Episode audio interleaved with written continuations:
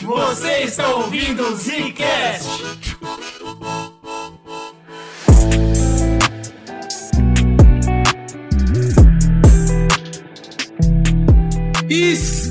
Começando mais um Zcast na baguncinha. Quem fala, Bruno? Slow a Marie, ela é lumen sila no metilvo. Ah lá, puta. É importante deixar claro que só o Slow gosta dessa porra. Aqui quem fala é o Eugênio e a gente vai falar de Senhor dos Anéis de novo. Olha só que loucura. Caramba, faz De quantos novo? anos que a gente não É, fala sobre cara, a Anéis? gente nunca fala de Senhor A dos gente já Anéis falou, de novo, pô, já porra. falou sim. É, cara. faz tipo muito tempo atrás. A gente falou uma vez Senhor dos Anéis e a gente fez um puta trampo, que a gente gravou sobre as duas trilogias. né? Exatamente, falamos do Hobbit, na época que saiu ali o Hobbit, e falamos da trilogia é, do Peter Jackson e tal. E é um especial do Zcast que tá lá nas antiguidades do- dos agregadores, procurem aí. Uma ótima pauta. Eu deveria falar de Senhor dos Anéis de novo? É, acho que não. Então, a pergunta do Bruno é- ela é muito maior do que parece. Não é a gente, o Zcast. É a gente, como humanidade, deveria falar de Senhor dos Anéis de novo? Essa é a pergunta. Tal qual os seres eu- humanos. É, e eu acho que a a questão é não, não devia. É. A gente devia ter enterrado no Peter Jackson, porque ele fez. E Hobbit foi o sinal, certo? Todo mundo sabia. É, o Hobbit foi um, foi um projeto problemático, a gente até vai comentar um pouquinho disso aqui. Mas o que a Amazon tá trazendo é um projeto é, di- diferente, vamos dizer assim, com uma expectativa que eles estão colocando gigante, né? O que moveu o fandom de novo pra o tema, né? Que tava bem adormecido, como vocês falaram. E que não deveria ser trazido de volta. O gigante não tinha que acordar. Esse é o problema. É, é a série mais cara da história, já tá com o orçamento lá em cima. E, bicho, se, for, se flopar, tá ligado? Nossa, é tudo bem que o Se Jeff Bezos flopar? tá cagando, né? Se flopar. Você acha que vai Pera aí, flopar? Você não, já, já bateu o martelo aqui que vai Por que, que a flopar? gente tá gravando esse podcast? Flopou antes de sair essa porra. Na verdade, na verdade, a gente vai. A gente tá gravando esse podcast aqui pelo seguinte. Primeiro que a gente tá prometendo aqui no Zcast fazer alguns conteúdos a respeito de Terra-média, de Senhor dos Anéis e tal, até a estreia da série, certo? Você tá falando, Porque né? assim, vai voltar, certo? A gente falou, quer saber? Quando vier, vamos vamos tá junto. Vamos, vamos, trazer Vamos, os vamos Zcast. falar sobre, porque tem alguns temas interessantes pra gente discutir, não só Opa. sobre o, o que, que é a história, o que acontece, etc e tal, na série e nos filmes, mas também o- a simbologia do bagulho, quais são os temas que, que cercam, né, o Senhor dos Anéis e por que, que é tão importante pra cultura pop, etc. Que a gente quer espalhar, né, essas discussões ao longo desses conteúdos que a gente quer fazer aí até do. Exato. Até chegar à série, né? Por quê? Porque independente de você ser fã ou não do trabalho, é indiscutível que o Tolkien é um cara muito impressionante. O trabalho do cara é foda, ele marcou pra sempre a cultura pop, e aí é exatamente isso que o Slow tá falando. A gente quer abraçar essa parada de uma forma multidimensional. Então não vai ter só podcast, vai ter vídeo, vai ter live, a gente vai fazer uma porrada de, de conteúdo relacionado a Senhor dos Anéis pra ver se o pessoal anima, porque, né, por enquanto o público tá puto. O público tá, é, tá divididaço, a gente vai comentar disso. Então é importante já deixar claro aqui que você tem que seguir todas as redes sociais do Zcast, assinar o canal no YouTube e a Twitch, né, cara? Tá no post aí, tá fácil, então segue pra você pegar esse conteúdo todo que a gente vai fazer. Ô, Slow, deixa eu ver qual que é o seu nível de fã. Quando o anão pegou a elfa lá, você ficou bolado ou não? Só pra entender. Cara, sim, eu fiquei, achei zoado, cara. Ah, tá não bom. porque. O Slow é fanzaço, fanzaço. Não porque, tipo. É, não porque, tipo, eu acho errado as raças misturarem e tal. Olha né? eugenia vindo. Que é uma coisa que os caras comentam, né? Ah, isso não poderia acontecer e tal. Na lore do, daquele universo, até não poderia mesmo. Só que assim, foda-se, tá ligado? Você pode fazer coisas e, tipo, espalhar ali e fazer, e fazer adaptações que funcionem. O problema, o problema maior é que essa- esse romancezinho que rolou no Hobbit, ele é uma cópia muito fajuta, muito bosta de Beren Lúthien, que é um conto que o Tolkien escreveu lá em 1916 sobre a paixão de um homem com uma elfa e tal. E o Peter Jackson, que tava puto porque não conseguiu fazer o projeto do jeito que queria, não conseguiu os direitos do Silmarillion, tentou trazer o conceito dessa história pra dentro ali e ficou completamente uma bosta, cara. Mas esse é o maior problema pra mim, né? Nem porque, tipo, pode ou não acontecer. Por mim, foda-se, pode fazer. Só que, porra, né? Você tem que fazer legal. Então, não será, aquela será que o tema, será que o tema desse podcast é tudo bem adaptar, o problema é falar que é, que é fiel? será que é isso? Não tanto isso.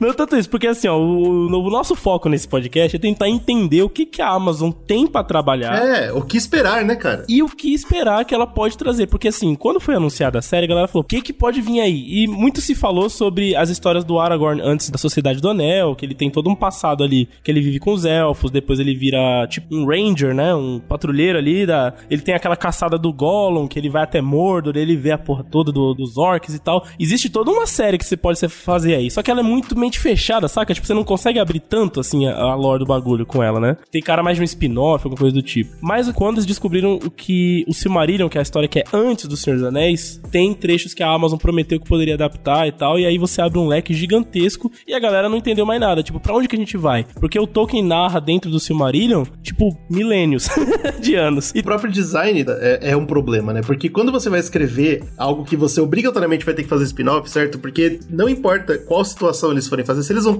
contar antes do Senhor dos Anéis, eles vão ter que inventar partes. Porque mesmo o Tolkien, é ele escreve algumas sequências pulando partes. Ele fala, isso aqui não foi interessante, aconteceu tal coisa. e assim vai. Qual que é o grande problema? Quem é que tem a pica de escrever alguma coisa no nível do Tolkien? Isso já é um problemaço. E a gente aprendeu isso com a HBO. Você não Exato, pega o trabalho cara. de um cara que escreve bem pra caramba e fala, não, beleza, eu costuro no meio. Não, é, não. É, é, foda. Esse é o maior medo. Tipo, Porra. no caso da série da Amazon, a gente ainda tem um pouquinho, uma situação um pouquinho melhor, porque assim, pra HBO os caras tiveram que fechar a história do cara, né? E pelo menos no caso do Tolkien, a gente tem, na verdade, que costurar pontos, como você falou. Então, um trabalho um pouco menos maldito, vamos dizer Mas assim. bem perigoso. Mas a gente é, vai falar sobre isso tudo. Mas é isso. E aí a gente compilou todas as informações possíveis que a gente tem, tanto da, da, da Amazon quanto da história do Tolkien, das obras do Tolkien, para tentar trazer aqui, né, discussões do que, que a Amazon pode fazer e, e, ver se a hype tá boa ou não, se vai flopar ou não, como diz o GG. Lembrando que simbologia, metáfora, filosofia da história do Tolkien vai ficar para outro material que a gente vai fazer. Aqui a gente vai falar da série, né? E vai ser muito legal porque a gente vai poder revisitar esse podcast depois que sair a série e ver o que, que a gente acertou, o que, que a gente errou. Vai ser bem emocionante. Eu vou, inclusive, a deixar pra... A experiência do Zcash é bem triste. A gente costuma errar legal.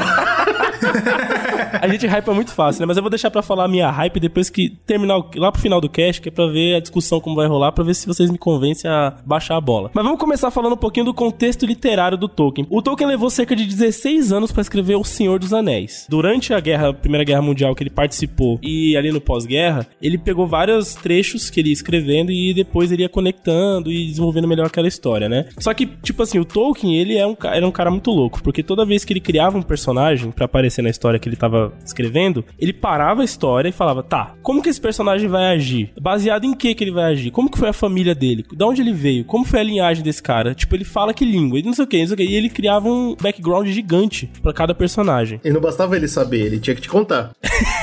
Essa é a parada. Então, calma, calma, calma, porque o plano dele não era te contar isso. ah, tá. Os fãs pediram muito, muito pra ah... ele contar. Essa que é a parada. Porque assim, por exemplo, você pega lá o Aragorn. O Aragorn, se você lê O Senhor dos Anéis, cara, tem um monte de coisa para trás da história do cara que tá solto lá e você não sabe muito bem como é que foi, tá ligado? E de vez em quando tem gente que comenta, isso que é mais foda, né? Tem gente que comenta, o cara fala assim, na sua adolescência você vivia com o Elrond. Aí você fica, o que, que o Aragorn tava fazendo com os elfos na adolescência? E é só uma, uma linha da história. E foda-se, partiu pra história, né? Por quê? Porque o Tolkien ele escrevia vários rascunhos, vários textinhos e deixava na gaveta para poder ter na mente dele como que ele ia botar o personagem para funcionar na história, entendeu? Então essas, essas folhas engavetadas dele, ele não tinha um plano de lançar. Esses contos inacabados? É, exatamente. Ah. Eram várias historinhas que ele usava ali soltas para ajudar na descrição. Tá, mas a primeira, o primeiro trabalho dele não é O Senhor dos Anéis, é o Hobbit, na verdade, né? Em 1937 ele lança essa obra, que é categorizada, na verdade, como uma fantasia de aventura infanto-juvenil.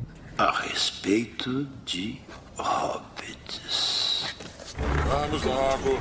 Os hobbits têm vivido e plantado nas quatro quadras do condado há muito E eu sei aqui que o Brunão tem uma boa experiência com Hobbit, né, Bruno? Ótimo. Porque assim, a hype do, dos filmes, é legal dar esse disclaimer, eu não peguei tanto quando tava saindo, tipo, indo no cinema, igual a gente tá fazendo com outras, outras franquias, por exemplo, hoje em dia. Mas eu lembro que a gente gostava muito de RPG, a galera falou, não, RPG tem muito a ver com, com o Senhor dos Anéis, Hobbit. E aí, eu fui numa, numa biblioteca pública, coisa doida, né? Isso aqui é uma coisa que nem passa na minha cabeça fazer hoje em dia. Mas eu fui numa biblioteca pública, peguei emprestado o livro do Hobbit e eu li e eu achei Hobbit incrível, assim. Aí eu falei, pô, o Hobbit é muito bom porque é a origem, né? Então vamos começar do começo. Então, não, vou e ver o essa, Hobbit. Esse é o, do, é o do fã que não conhece direito, né? Porque Exato. Se, se for começar do começo mesmo, é esse Marillion, né? É, é e, e aí entra naquilo isso. que o Bruno falou. Começar a ler Tolkien em cronologia não é, não é legal. Não é, é inteligente. Não é. tipo assim, se Depois você tá, tá ouvindo e tá, ah, mas como assim? Como a gente tá numa hype muito grande de herói, geralmente a galera tem cronologia como uma coisa muito forte na cabeça, mas depende do que você está escrevendo, né? Se eu dar um exemplo aqui bem,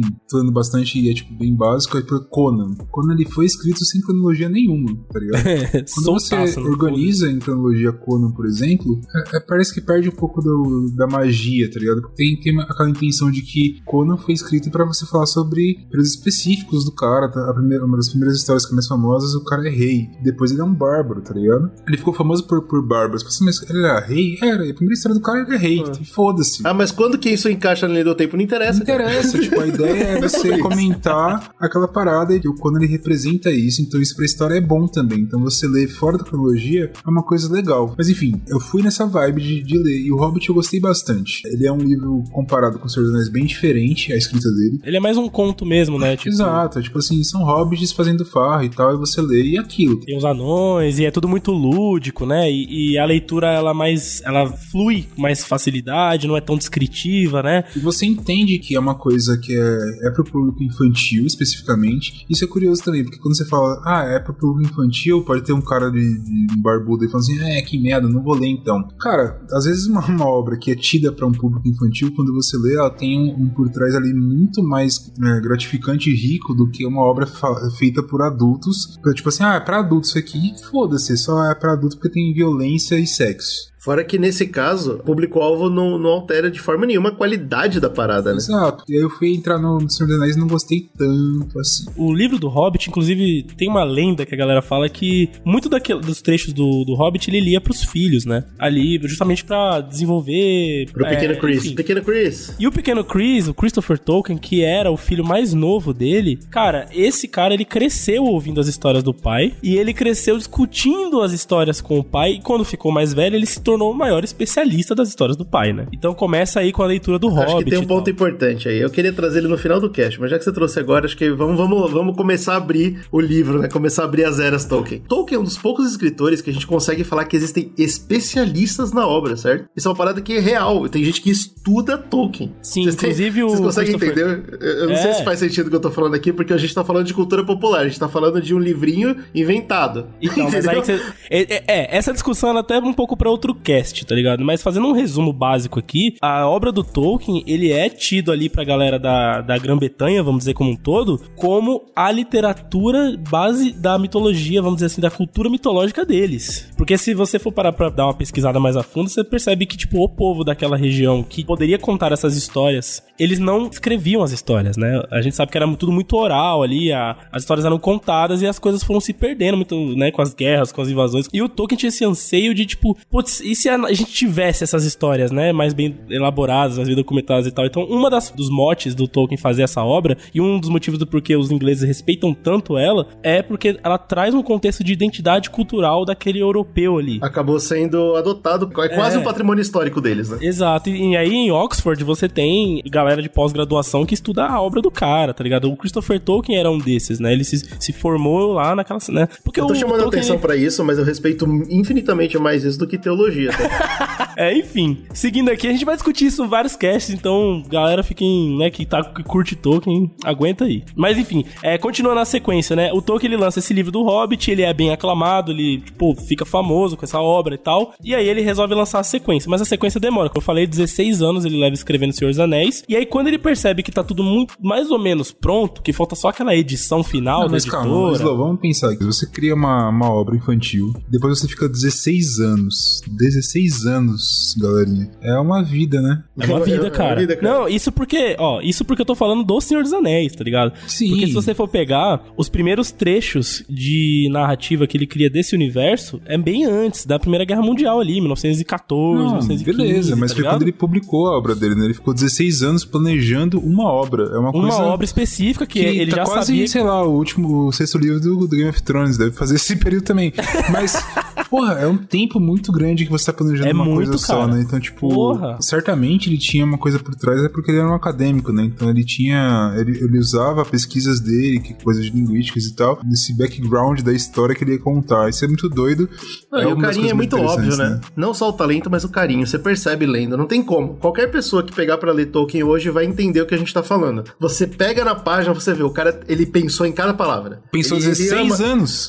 É, ele ama isso aqui. Exato. Exato. E, e, ele vinha trabalhando essa parada com um passinho de formiga, né? Cada detalhe ao longo dos anos. O Senhor dos Anéis, ele já sabia que seria uma trilogia, então ele já planejou toda a história para ser daquele jeito. Em 1954, ele lança o primeiro, que é a Sociedade do Anel, né? E ele já sai dividido em duas partes, porque já era uma trozoba já no primeiro. já era livro muito já. O primeiro, ele é basicamente até aquela parte que forma a sociedade, né? Que até é mais ou menos a metade do primeiro filme, para quem lembra, quando junta a galerinha e forma a Sociedade do Anel. Você tem minha livro... espada, você tem meu arco. Isso, você tem meu machado e vamos embora. E o segundo livro, ele termina, ele começa a partir daí e termina quando a sociedade é desfeita. Justamente quando o primeiro filme termina, né? Então, uhum. quando sai esse livro, que já é uma outra pegada, que nem o Brunão falou, você lê o Hobbit e cai nesse, você... é um choque até, né? Sim, é porque... muito mais Não, mas eu acho que ele vacilou um pouco, né? É porque o marketing, eu acho, naquela época era meio, meio bunda, mesmo por ser colocado o fim da Sociedade do Anel. Olha, Olha aí, aí como mais todo é mundo ia ficar curiosíssimo. Exato. Pra saber, né? Como Nem... é que acabou essa porra, que eu nem sei como começou. É, por exemplo, uma coisa que pega muito na Sociedade do Anel é que no comecinho ali do livro, cara, você tem uma parte muito,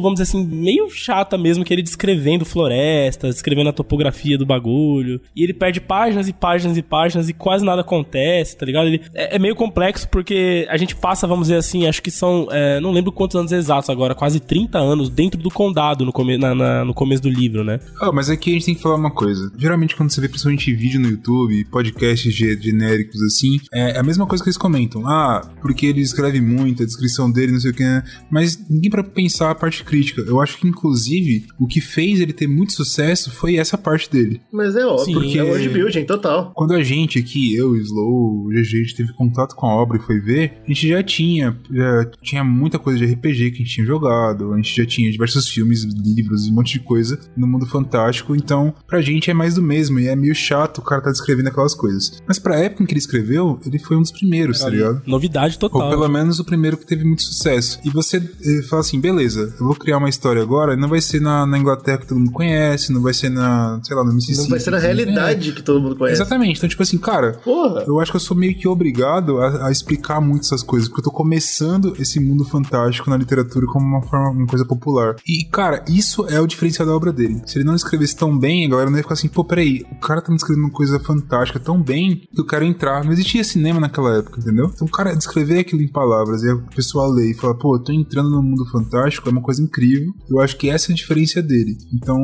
quando você vai fazer uma leitura do Senhor dos Anéis, você tem que colocar no período que ele tava sendo Detalhado, criado, tá ligado? É o que eu falei sobre entender a cabeça do cara, sobre o carinho que ele tinha pela parada, tá ligado? Quando você lê e ele começa a escapar pra história da floresta, você fala, legal, Tolkien, me leva. Tipo, se você e, tem e ele te leva. Se você tem um contexto por trás, você entende que ele levar para aquele lugar ali é importante para o que tá criando. Diferente, por exemplo, hoje em dia, se eu for criar, como muitas pessoas aí devem, pô, eu quero criar uma história tal qual Tolkien, gosto tanto. Talvez você escrever igual Tolkien escrevia naquela época não vai, não vai funcionar. Agora não quer mais, porque a galera já tem muita coisa, cara. Você vê, você joga um que jogo isso, hoje, cara? hoje de mundo cara... aberto. É, a gente, já, a gente já conhece floresta. Você vê um universo, é... um planeta não, diferente, que, cara. Hoje ninguém Putz. quer consumir coisa extensa, não, bicho. O TikTok mostrou aí, é um minuto e acabou. Tá? Exato, tipo, e, e, esse é o problema, que você fica uma hora no TikTok e que você para por um minuto, você faz a conta aí, você viu 60 mundos diferentes, se você quiser. É, exatamente. Então é muita loucura. Mas eu vou falar um negócio pra vocês, cara. É que a gente gosta muito de conteúdo, a gente gosta muito de cultura pop e tal. Mas quando a gente começou a estudar de novo, né, a, veio o primeiro trailer da série,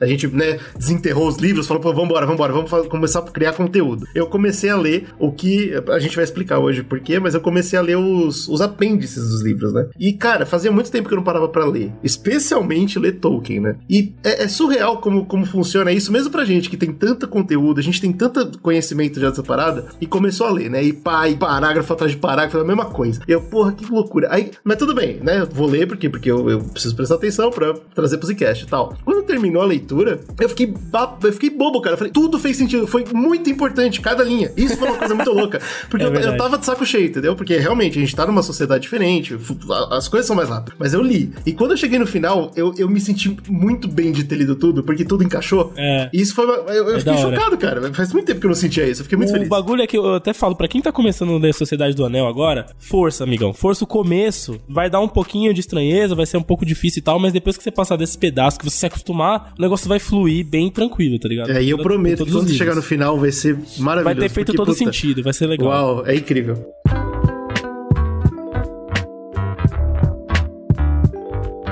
A parada é, ele lança em 54 A Sociedade do Anel, o livro é um sucesso de novo, já é uma, uma outra abordagem, né? E meses depois, no mesmo ano, ele já lança o segundo, né? Aí dando uma aula aí de escrita em cima do outro RR, outro escritor RR aí. É, mas que na época também o cara, não sei se cheirava tanto pó quanto o nosso RR cheira. Então tem isso, né, cara? Tá é botando, diferente, o estilo de vida é diferente. Dos outros aí. Entendeu? Ninguém ficava chamando o Tolkien pra ficar fazendo roteirinho de jogo, é, roteirinho de série.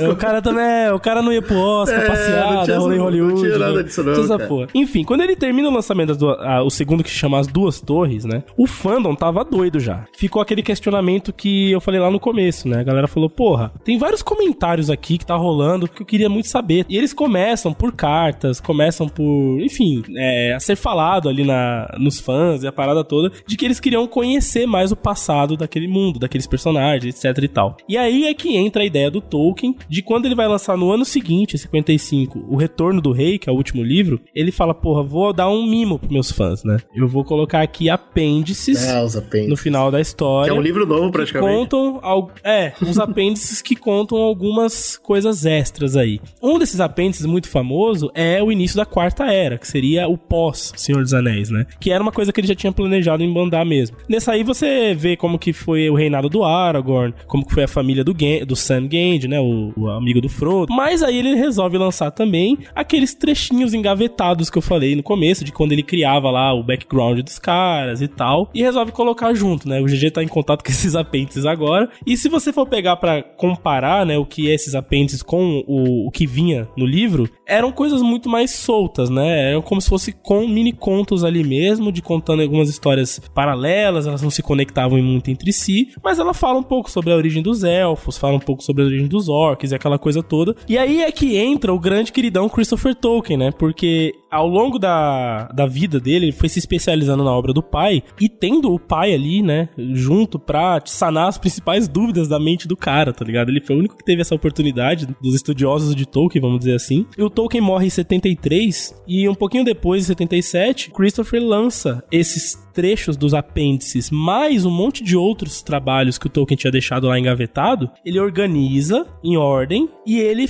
costura os pontos, como a gente comentou que a Amazon tem que fazer, né? Mas aqui eu tenho, eu tenho um bagulho aqui na discussão que talvez não. Né? Enfim. Mas eu fico pensando, sempre que eu vejo filhos de pessoas, é uma coisa comum, inclusive, não é só com o Tolkien acontece, de pessoas que são ou geniais, ou enfim, elas conseguem passar um pouco do, do, do limite da parada assim.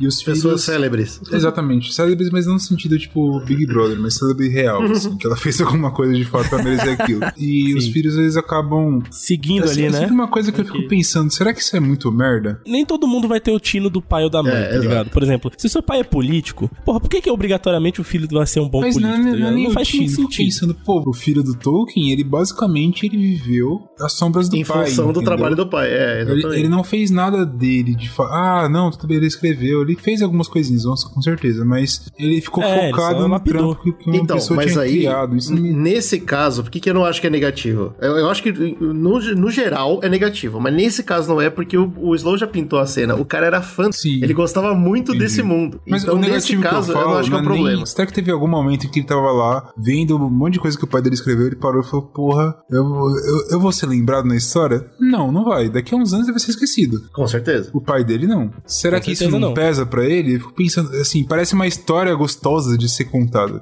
A gente não vai ter mais como saber, né, que o Christopher morreu, acho que em 2019, Sim, né? Foi Covid? Foi Covid? Não, foi antes do Covid. E, e tava velho também, né? Mais de 90. E a parada é que em 77 ele lança o Silmarillion, que é essa primeira organização, né, desse trabalho de apêndices, mais outras, é, outros apêndices, vamos dizer assim, que ele não lançou no Torno do Rei. Ele organiza a cronologia da parada, completa uns trechinhos ali, lembra, ele lembra de um papo que ele teve com o pai que, que ele comentou sobre, né, tipo uma montanha mais ou menos ali, e aí ele resolve encaixar essa montanha na história, tanto é que o, o Christopher, né, ele lança, junto com alguns caras que manjam desenhar mapas, eles lançam vários mapas expandidos do Senhor dos Anéis, tá ligado? Olha, isso é um presente pra comunidade que não tem tamanho. E não é mapa, assim, criado da cabeça dele, ele ia lá nos trechos e falava, olha, aqui ele descreveu um rio assim, aí tinha uma colina aqui assim, e aí uma montanha para lá, enfim, e aí o, o Silmarillion, ele, ele é muito aclamado por conta disso, né? Em 2002, bem depois já, ele consegue lançar o Contos Inacabados, que basicamente é um Silmarillion um pouco mais aprofundado. Então, quando tem uma, uma guerra que o Tolkien descreve e fala assim, ah, e aqui houve uma guerra, aí no Contos Inacabados ele consegue se aprofundar um pouco mais de como foi essa guerra, esse tipo de coisa. Em 2007 lança Os Filhos de Hurin, que é a, vamos dizer assim, a mais recente obra, né? Teve até uma reedição agora, não faz muito tempo, acho que tem uns 5 anos. E, e esse é basicamente um conto, uma história que acontece dentro da era do Silmarillion. Então, como se fosse um livro do Hobbit, né? Que acontece dentro de uma era espera, específica. Silmarillion, você não falou que são várias eras? Exato, tem, é. O Silmarillion ele é a primeira então, e a segunda. Obviamente ainda era. É, lá pra trás, vamos dizer assim. Porque o Senhor dos Anéis ele se passa na terceira e o Silmarillion ele conta a história da primeira e da segunda, vamos dizer assim, né? O que você tem é a descrição de como foi aquele mundo ao longo dessas eras. E o Filho de Hurin é uma história isolada de tudo, vamos dizer assim, dentro daquela era antiga, tá ligado? Inclusive ele é tido como uma tragédia, uma história de tragédia e tal, uma coisa bem diferente daquilo que o Tolkien costuma escrever, né? Que tinham coisas mais voltadas pra moral, muitas, é, ele se alimentava muito da moral cristã, etc. Mas o Filho de Hurin já sai um pouquinho, né? Então é interessante porque sem o Christopher a gente não teria essas obras, talvez ficasse engavetado para sempre. Eu tenho uma pequena proposta, caso não se importem em me ceder um pouco do seu tempo. Vocês considerariam dar o fora daqui? Todos! Agora! Fiquem firmes! 고. Qual que é o problema do Silmarillion e dos Contos Inacabados? É uma leitura que não é, não é fácil. É uma leitura que é pesada. Eu até peguei para reler um pouquinho o Silmarillion recentemente. E assim, fazendo esse paralelo, Silmarillion, pelo menos. Ah, o Contos Inacabados entra no mesmo pacote. Ele é uma leitura mais, mais lúdica do que o Senhor dos Anéis, em vários momentos. Até porque ele trata de deuses, de elementos da natureza e coisas do tipo, né? Mas, ela, ao mesmo tempo que ela é mais lúdica, ela não é uma leitura fácil como o Hobbit, por exemplo, tá ligado? Então, é, fechando aqui a discussão, eu não indico quem vai começar a ler Tolkien ler pelos primórdios da obra dele, que é o Silmarillion e tal, porque você vai ficar muito perdido, cara. Fora que nessa obra, é o que eu falei, eram vários trechos dele montando o background. Então, meu irmão, ele soltava o élfico com força, ele descrevia as coisas assim, com as línguas que ele tava inventando, com as descrições malucas dele e tal. Aí a coisa, tipo, sei lá, uma montanha tem personalidade, ela anda. Você fala, uau, que lúdico. Só que ao mesmo tempo ela tem vários nomes e várias é, discussões ali que ela tem, sabe? Tipo, não é uma leitura que, que é, seja de início, é uma leitura só então, pro pós mesmo. Depois que você leu tudo que você pode, assim, que é. O que, que eu tô levantando como problema? Quem leu se tornou um fã diferente, certo? Quem, quem teve a é. capacidade de ir mais a fundo e falar, é. não, peraí, eu quero ver se eu quero ler esse marido porque eu amo muito esse mundo tal. Aí chega a pessoa que é fã do filme e o cara que leu Silmarillion acha que o fã do filme é um idiota. Mas, bom, pera é, aí, eu não nem... acho isso, por exemplo, tá ligado? Não, então, aí que tá, mas existe esse... eu, eu tô falando sobre a criação desse público, entendeu? Existe essa galera que é tipo gatekeeper muito forte do mundo do Tolkien, entendeu? E essa galera fala, não, se você não leu Silmarillion, você não sabe de nada. Por exemplo, uma coisa que o Peter Jackson, ele pensou muito em trazer esse conteúdo de uma maneira que ficasse digerível ali pro grande público, né? Porque, mano, porra, ler Senhor dos Anéis é complexo, é toda aquela pá. Eu sei que ele tinha um plano de fazer o Silmarillion depois, de partir para essa, essas épocas e fazer outros filmes e tal. Mas até aí ele não tinha como garantir isso, né? Então ele não podia prender a obra dele a isso, tá ligado? Então ele cita coisas que são autoexplicáveis lá no filme e tal. E isso pode deixar a galera que é chata, essa é a palavra, chata, porque o cara tá adaptando e foi uma puta adaptação boa, tá ligado? A galera chata fica incomodada com esse bagulho de surgir uma fandom um pouco menos frita no bagulho, um pouco menos aprofundada é. na lore. Meio bunda pensar então, isso. Então, tá por que, que é importante? Porque essa é a galera mais ativa e mais vocal contra a série agora. Ah, olha aí. Tá Porque tá esse pessoal que, ser, que tá cara. protegendo debaixo da, da asa e falando, não, se você não leu absolutamente tudo, e se você não leva absolutamente tudo em consideração, você não é fã de verdade. Eu não sei nem se existe uma possibilidade de você criar alguma coisa que vai deixar esse povo feliz. Não tem como. eu, não, eu não acho que é possível. Não tem, mas acho que você nem tem, tem que tentar tanto, cara. Porque assim, aí vamos falar um pouco, dado esse contexto todo, então a gente tem o um contexto que é, o Tolkien escreveu obras planejadas, e em paralelo a essas obras planejadas, o filho dele pegou trechos e, e excertos lá que ele tinha criado só para manter a obra planejada em pé, né? E lançou em paralelo. Então a gente tem obras do Tolkien planejadas e obras que são lore daquele mundo que ele pensou. E essa que é a grande parada do porquê que a Amazon tem um, uma, um desafio mesmo de adaptar, porque ele vai, a Amazon vai mexer com esse lado paralelo das obras do cara, né? É, porque o que o Slow foi falando aí, ah, lançou, lançou, lançou, parece fácil se você não olha do ponto de vista econômico da coisa, mas cada um desses é uma propriedade intelectual que a editora lançou separadamente, cada um deles tem direitos separados, e aí tudo isso vai virar uma bola de neve muito grande quando a gente for discutir sobre adaptação. É, mas é assim, porque quando o Tolkien morre, os direitos das obras dele ficam bastante segmentados, né? Exato. E, e o GG deu uma olhada melhor pra gente entender isso, mas tem basicamente a Tolkien State, né, GG? Então, a Tolkien State, o que hoje é a Tolkien State, é basicamente a empresa que a família montou em cima do nome do cara. Aí, Certo. se o Brunão acha que o filho viveu na sombra do cara, ele não tá nem ligado. É, agora começa o back, back office da coisa. Tem uma árvore inteira genealógica que vive na sombra do cara e todo mundo tá muito feliz e muito rico. Porra, com certeza, cara. O ponto é, existe a Tolkien State, que é essa grande empresa, só que essa Tolkien State foi criada depois da morte dele. Então, o que o Tolkien vendeu em vida, a Tolkien State não tem força sobre, entendeu? Exato, porque os caras compraram é a preço de banana lá atrás. Quem não Isso. sabe, existem animações europeias do Hobbit, né? É, do Senhor dos Anéis e tal. E tudo isso foi direito que o, que o Tolkien vendeu. Eu sei que ele vendeu bastante coisa, assim, de direitos de adaptação, menos os direitos literários, né? Esse só o filho dele, o Christopher Tolkien, teve parte ainda dos direitos, né? Porque nem Mas não todo teve nem... o rolê que o Michael Jackson foi o Beatles, agora eu tô confuso. Comprou pra. Ah, os Beatles, é verdade. Eles ajudaram na produção de um dos filmes é, de animação, é verdade. Mas eles não têm os direitos não- literários. Não É, a não comprou direito de nada. Até porque essa é a parada da Tolkien State hoje, né? Eles não vendem o pacote Tolkien. Isso, exa- que foi o que o Tolkien vendeu. Eles vendem partes da obra. Então, por exemplo, inclusive os CEOs, eu vi uma entrevista dos CEOs da Tolkien State, eles não gostam de nenhum trabalho do Peter Jackson. Nenhum. É claro, mas vocês falam assim, eu gosto muito do que o Peter Jackson fizeram. Então beleza, então não faz nada então. Tá Pode ser. feito já. porra. Porque, Vocês falam assim, eu não Jackson gosto. tentou. Você tá falando pro mercado, mercado, comprem de mim, porque eu quero, eu quero fazer outras coisas diferentes. Então. É, pode até ser, mas é porque, por exemplo, o Peter Jackson ele tentou comprar o Silmarillion. É, e os caras dificultaram depois e tal, e acabou não rolando. Vamos, vamos só pintar mais ou menos o cenário que o Slow levantou aí, tá? Então, Tolkien ainda em vida tem o quê? Tem Hobbit e Senhor dos Anéis. Essas duas coisas, ele não pode vender os direitos literários. A gente sabe que hoje foi muito bom que ele não fez isso porque os, os direitos são da família. Mas existia já um contrato que ele tinha com a HarperCollins, uma das editoras britânicas, que basicamente hoje é uma das maiores do mundo. Adivinha por quê? Porque lança essas merdas desse Senhor dos Porque Anéis. lança Senhor dos Anéis, né, mano? E lançar Senhor dos Anéis é tão bom quanto lançar a Bíblia, praticamente. E aí, beleza.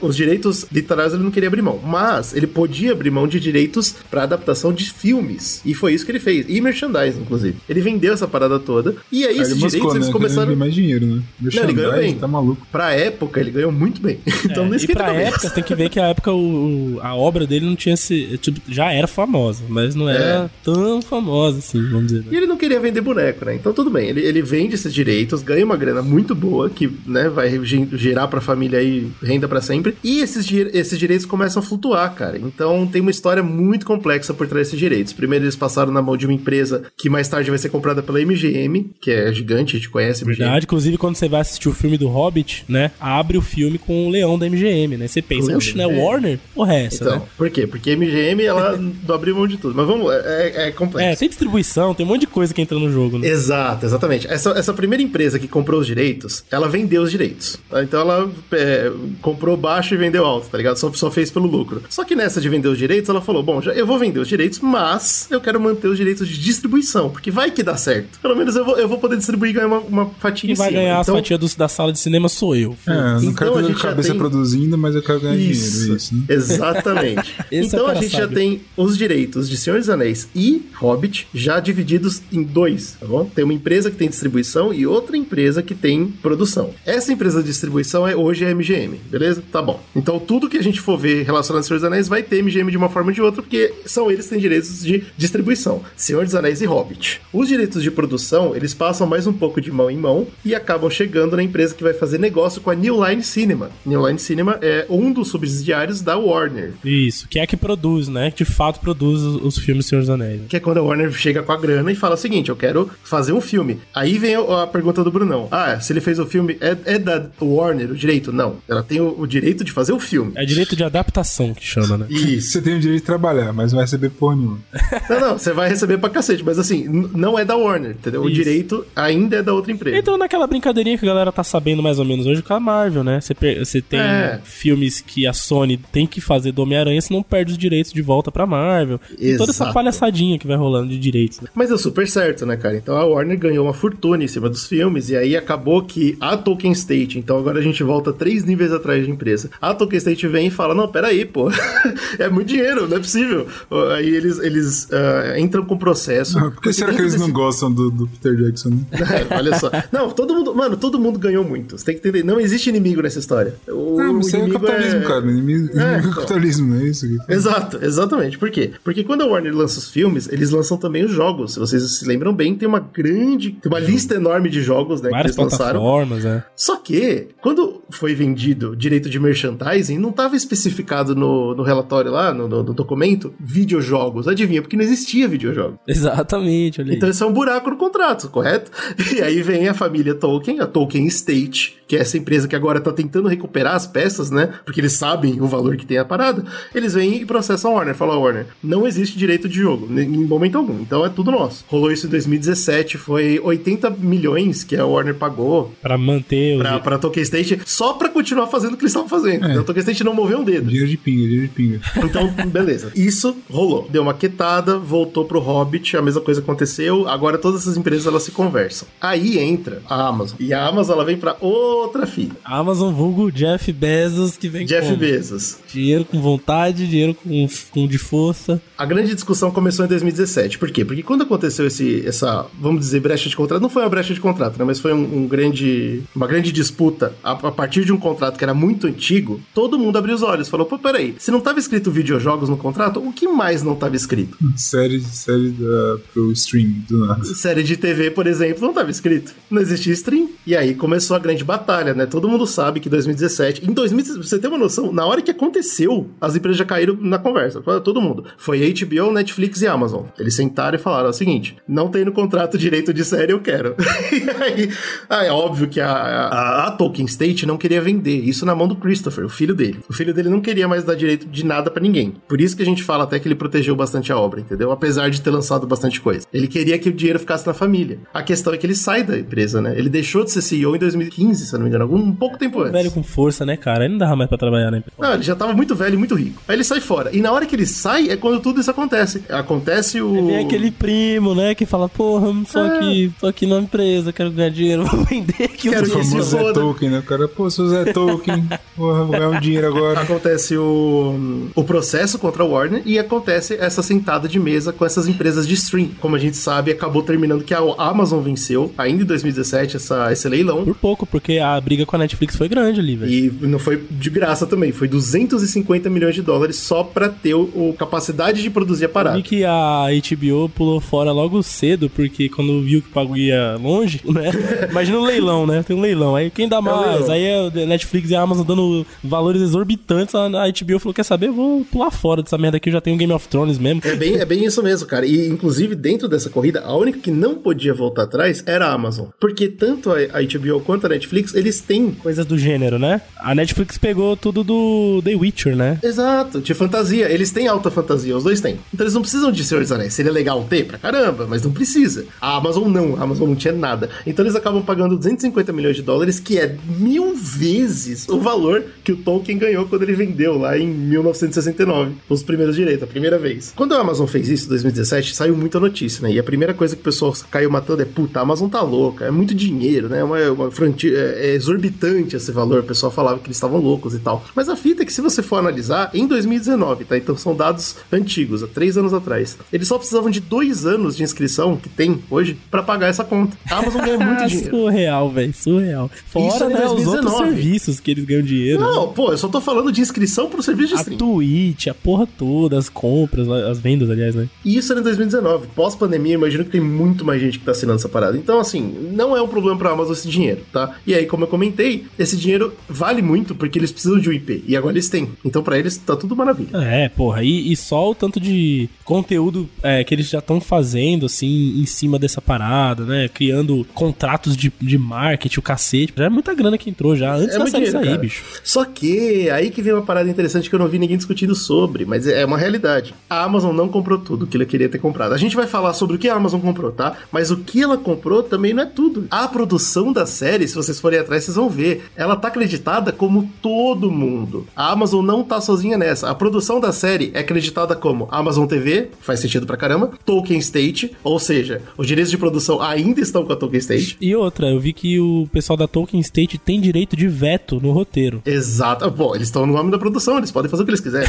Vamos lá. Mas não é só aí, não. Vamos. Harper Collins, aquela Opa! empresa que eu falei pra vocês dos livros. A Ganhando editora de dinheiro livros até hoje, os caras, foda-se. tá na produção da série, não sei como, Mas vamos lá. Olha só quem, quem ainda tem direitos vestigiais sobre a obra e ainda pode estar na produção. O Warner e New Line Cinema. Sabe por quê? Eu vi que eles não podem mexer ativamente na obra que já foi feita, né? Exato. Eles não Exatamente. podem tipo, tirar nada Eles não podem desmentir linha... nada que a Warner falou. É. Exato, exato. E aí, mas o que eles podem? Eles podem referenciar certas coisas. E aí que entra as propriedades da Warner, por exemplo. Exatamente. Só que olha só que curioso. Por que, que eu falei de tudo isso? Eu acabei de comentar com vocês. A produção tá acreditada como Warner e New Line Cinema. Lembrando que a New Line Cinema é da Warner. Então a Warner tem dois créditos na série da Amazon. Ela tem duas fatias do bolo. Ela tem duas fatias do bolo da Amazon.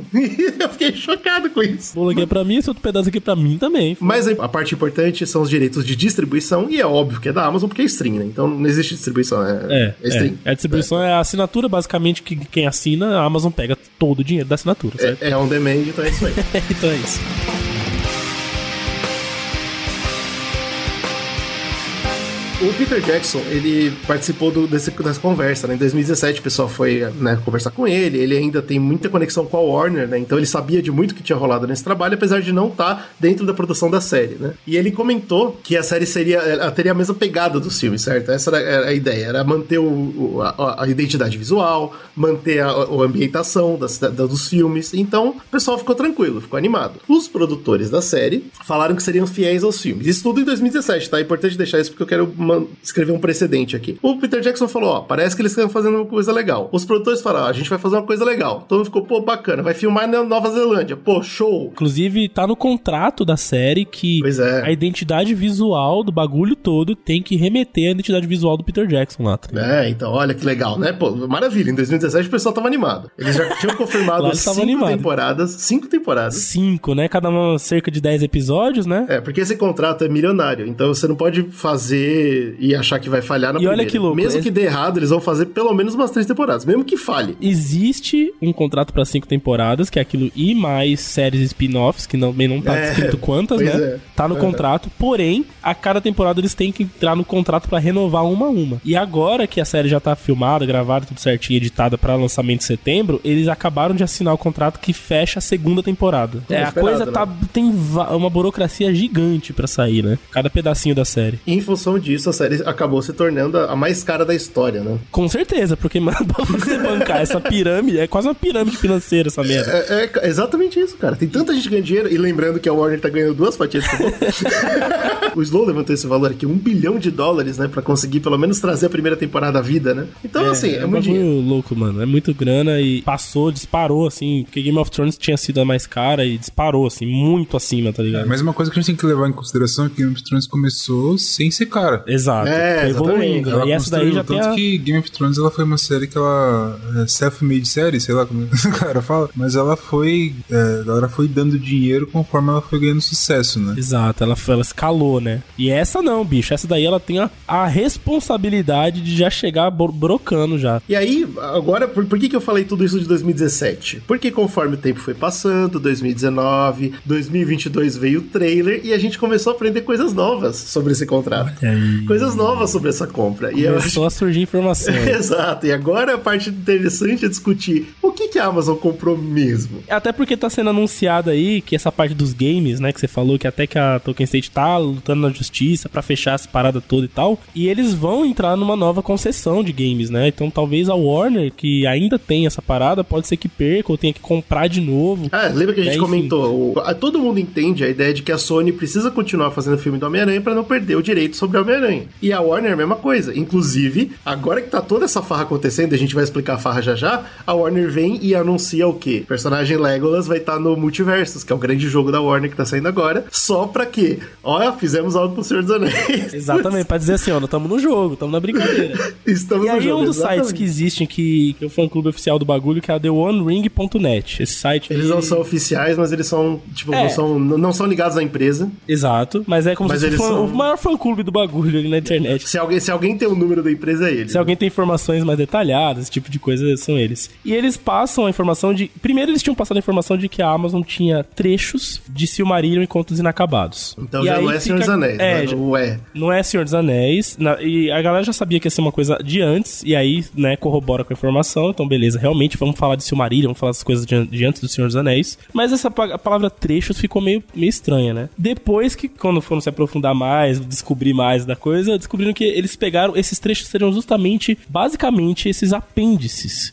que, é. que tem no Senhor dos Anéis, né? Todo mundo tava animado achando que eles tinham comprado o Silmarillion e eles não compraram o Silmarillion. é o Eles Silmarillion. não chegaram nem perto. Eles Não. compraram o Senhor dos Anéis, o livro. Eles compraram os apêndices do Senhor dos Anéis, o apêndice do livro. A Tolkien State não quis vender o Silmarillion completo, nem contos inacabados, nem nada. Eles pegaram e falaram, ó, tem esses apêndices aqui que falam de histórias que acontecem nessa época que tá no Silmarillion. Inclusive, esses apêndices estão no Silmarillion, né? Por isso são partes do Silmarillion. Só que ele é você parte pode de uma- ler de duas formas. Parece que eles compraram um pedaço dos livros, mas não. O que eles compraram foi apêndice que cita coisas que tá no livro. Então, meu amigo, você tem aí uma parada muito louca, porque você tem direito de contar sobre uma era daquele mundo, mas você tem muita coisa pra preencher ali, certo? Por conta própria pra preencher. E aí que e ao entra- mesmo tempo, você prometeu que você não vai desmentir nada que tá no livro. Exato. Então você tem Então você tem que costurar as coisas e a linha não pode ser diferente da linha que tá no livro. Mas você não pode contar o bagulho do livro, porque o direito não é seu. Exato, então é, é um trabalho bem complexo. É, os caras têm direito de veto lá, enfim, tá uma treta do cacete pra fazer esse roteiro. E é isso que deixa a galera um pouco receosa, tá ligado? De falar, putz, mano, e agora, velho? Será que vai sair uma obra concisa? Porque assim, a minha preocupação como fã é, tipo, ver uma parada que faça sentido naquele mundo. Vou dar um exemplo de uma coisa que- parecida que aconteceu, tá? Que o showrunner podia escrever o que ele quisesse, mas não podia desmentir o que o autor tinha pensado. O autor chegou e falou: o Bran vira rei no final. Ele falou: ah, beleza. Fica tranquilo, George, a gente vai resolver. É, e vai aí. fazer. E aí fizeram, né? que é coisa eu vou falar pra você, tipo, eu escrevendo uma obra, eu falo, ó, no final isso vai acontecer. Como já deu exemplo, o Bran vira rei ou a Daenerys vai queimar-se do Porto Real. Beleza, você tem um ponto, mas pra chegar lá você tem uma construção, né? Exato. O problema é Esse você, é o medo, cara. você adiantar essa construção ou- fazê-la de uma forma errada. Ou... Então, só que a parte mais doida, imagina isso: existe a construção, a construção tá lá, tá no Silmarillion, só que eles não podem usar ela.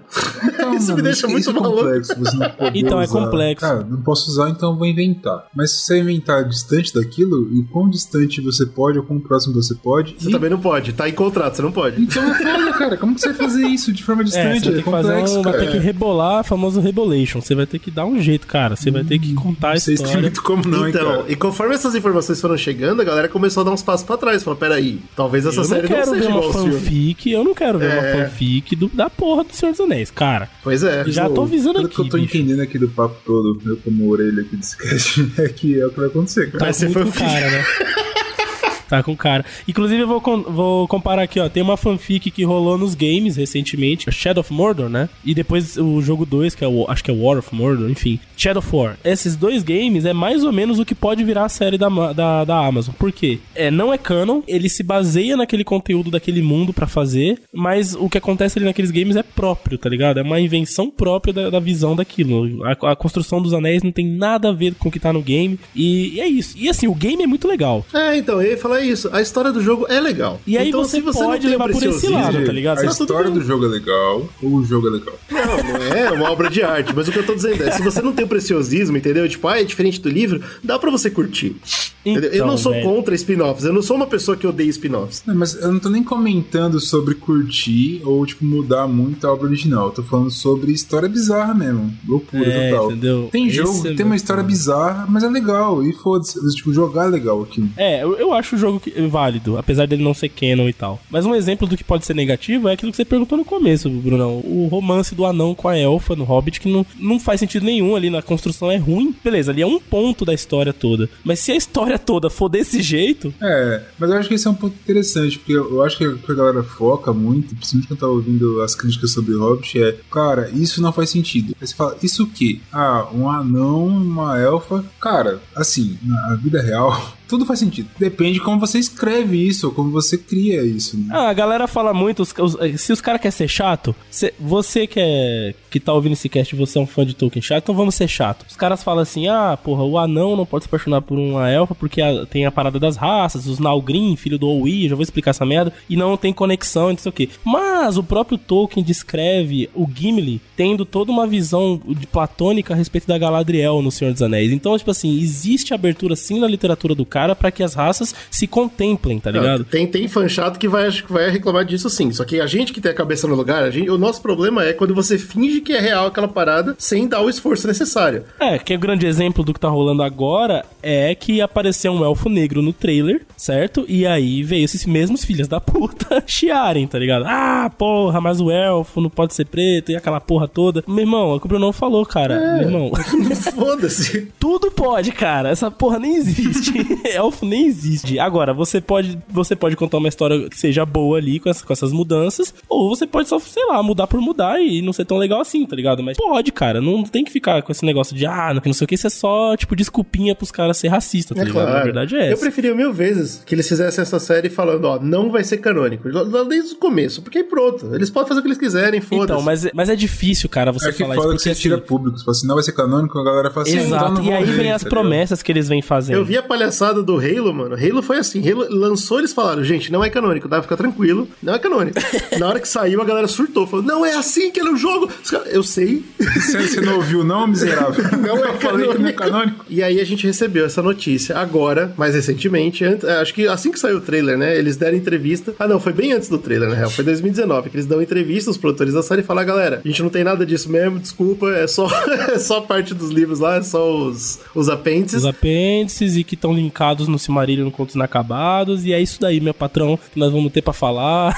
Aí o pessoal presta atenção, porque, né, obviamente incomoda, certo? O pessoal vai, pô, como assim? cara? Estranho, né? E aí eles vão atrás dos produtores, do- dos showrunners. Aí descobrem que a Amazon pegou dois caras que não têm nenhuma experiência em Hollywood. crew, né, dessa, dessa produção, tanto da parte de produção quanto da parte de atuação e tudo, é tudo muito novo, né? É, segue mais ou menos o contexto do Game of Thrones, né? Game of Thrones foi assim, né? Mas era um projeto com muito menos expectativa. Mas era um projeto que todo mundo cresceu junto, né? A equipe toda lá, inclusive o cara que fez a parte de maquiagem, né? De, de design ali da de produção do Game of Thrones, que virou um grande pica depois da série, tá aí trabalhando no Stranger Things e tal. Ele foi contratado pra essa série, né? Pra dar um suporte, né? Um consultor, vamos dizer assim. Mas eles jogaram tudo na mão da galera jovem, da galera que tá começando, até porque é mais barato também. Mas né? esse pouco de consultor me dá um medo. Você vai dar dica, né? Você fala assim, ah, faz assim, faz- se o cara fizer ou não também, cagar, foda-se, não é sua responsa. Você quer saber de consultor? Eu te falo de consultor. O fã já tava assim, né? Aí, eu, eu vou, eu vou falar mais dos produtores, mas antes de falar deles, a gente tem que falar de Tom Shippey. Tom Shippey é um dos ah, britânicos historiadores que são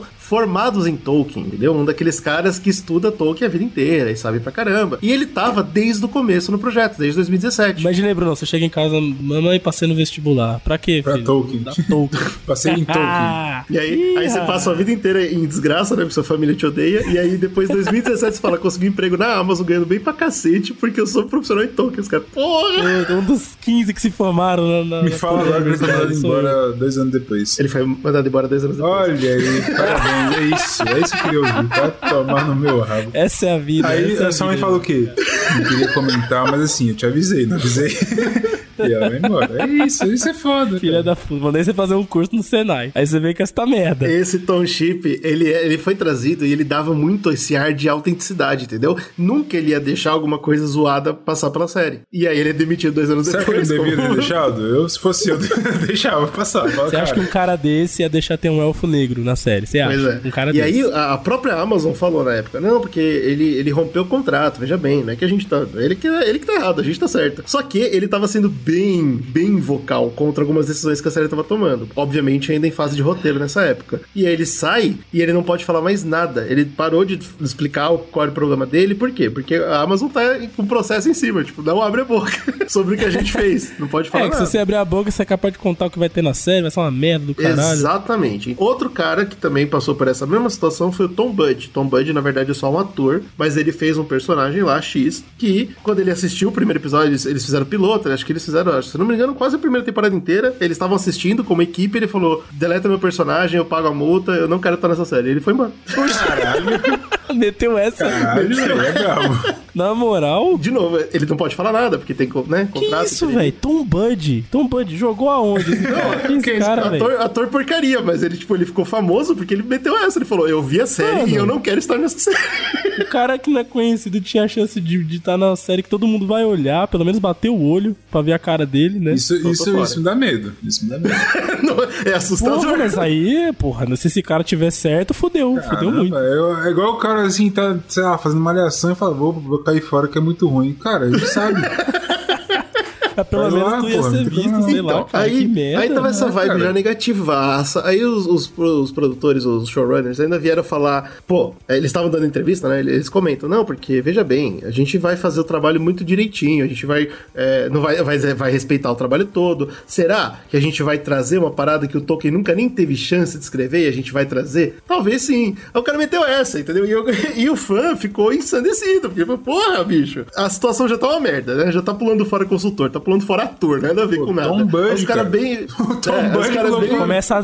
Os caras vêm e falam, a gente vai escrever igual o Tolkien, tipo, o, o trabalho que o Tolkien nunca fez, a gente vai fazer. Que porra é essa? Aí vem a thread, né? Tom Bud Knows. É, bicho. o maluco pulou fora antes Olha, da essa merda. thread cara, aí eu sabia. leria, eu leria. Eu sei que o, o fedor tá tão forte, tá? Que assim que saiu o trailer, assim que saiu o trailer, a Middle-earth Entertainment, que é a empresa que tem os direitos do Senhor dos Anéis e do Hobbit, aquela empresa que comprou há mil anos atrás, lembra que eu falei? Eles, eles ainda existem. Então lá, eles chamam Middle-earth Entertainment. Então você imagina que eles, só Criaram isso. esse selo justamente pra comprar os direitos dessa obra, né? É, eles só- só tem empresa, né? E aí o que acontece? Eles vão vender. Eles falam, galera, a gente não quer mais os direitos.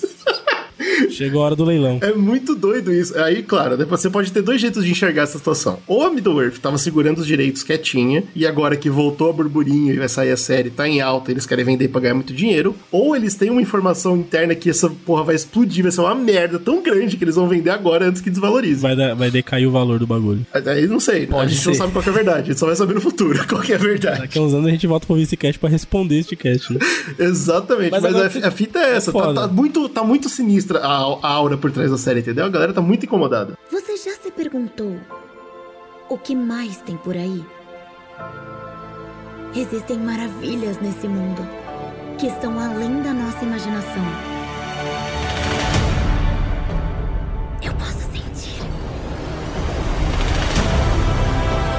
Agora que você falou de trailer, tipo, é até bom pra puxar essa narrativa aqui, que a gente vai falar um pouquinho agora de fato do que, que a Am- a Amazon então tem nas mãos, né? Mais ou menos. Opa! E, o- e o trailer, cara, o trailer é interessante porque ele me animou, pra falar a verdade, cara. O que, que você vê no trailer? Você vê uma. Já na aberturinha ali, você vê uma arquitetura que é dos Númenor, então você vê referências à arquitetura que o próprio Peter Jackson implantou nos filmes e que é bem fiel à, à descrição do Tolkien, tá ligado? Tem até a capa famosa do Senhor dos Anéis, que é aquela estátua gigante de um elfo e, um homem. icônica, né? inesquecível. É, com as mãos estendidas, que eles passam pelo primeiro filme. E aquela cena é a arquitetura numero, númenoriana e ela já abre o trailer com uma cidade nessa arquitetura, né? Então você vai ver o auge daquela galera que já nem existia mais no Senhor dos Anéis, né? Então esse tipo de coisa aquece o coração do fã, tá ligado? Quando eu tava contigo e você falou essas coisas, eu fiquei, mano, que loucura, né? O Slow foi, nossa, pegou legal. A gente vai falar de número, que interessante e tal. Aí eu fui entender. E o que eles compraram não é muito além disso, assim. Eles têm que falar disso mesmo.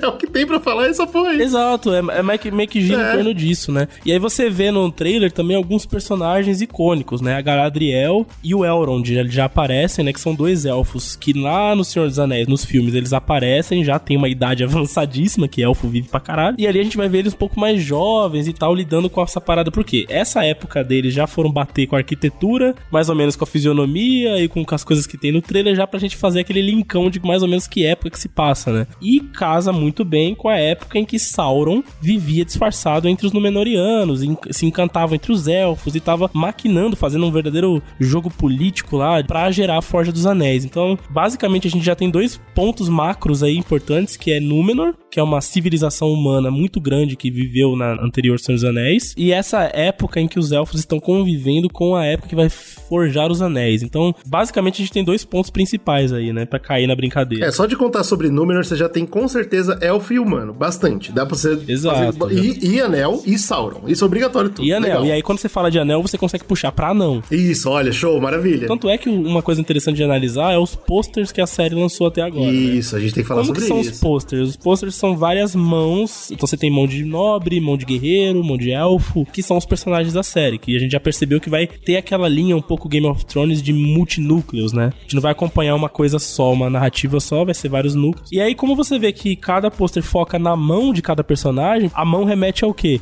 Anel, Anel, claro. certo? Então, o que eu tô imaginando é que o mote principal da série vai ser época que tange Númenor e Anel. É isso que a série vai falar. Tanto é que a série é os, o Anel, os Anéis do Poder, né? O nome da série. Então eu acho que dentro dos. Inclusive tá dentro dos trechos que eles compraram os direitos. Essa história. Olha aí, que curioso. Não é à toa. Então, assim, daqui a pouco a gente vai falar do que, que dentro desse mote a gente pode ter. Mas basicamente a série vai girar em torno disso, é o que é um consenso, vamos dizer assim, entre os fãs, né? Eu chuto, baseado no que eu sei, que, que as cinco temporadas estão pensando em realmente os, os momentos de número e vai terminar com a queda de número. Acho que faz sentido. Porque aí encaixa perfeito no filme, né? Vai É, embora. até porque se você for pegar Númenor, abre a, a segunda era, vamos dizer assim, e ela quase que fecha a segunda era. Isso, é perfeito, cara. Então faz bastante Então, sentido. assim, inclusive outro problema tá aí também, né? Porque se você for acompanhar número inteira, Tem coisa, viu?